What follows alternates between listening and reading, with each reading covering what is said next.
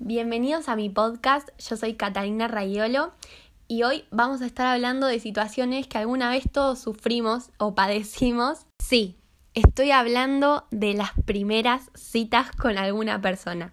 Todos tienen errores que salen mal o situaciones incómodas, pero acá yo les traigo las peores. Toda esta idea nace a partir de un hilo de Twitter en la cual varias mujeres contaron sus peores citas y de verdad que son terribles. O sea, no te podés esconder. Una, por ejemplo, dijo que le gusta usar medias de diferente color porque le hace sentir bien consigo misma, pero total nadie le ve los pies. Y este chico la llevó a un lugar donde se tuvieron que sacar las zapatillas y obviamente el muchacho se asustó y no la llamó nunca más. Después otra que la leí y de verdad no podía creerlo, pero hay personas que no tienen cara y realmente dicen esto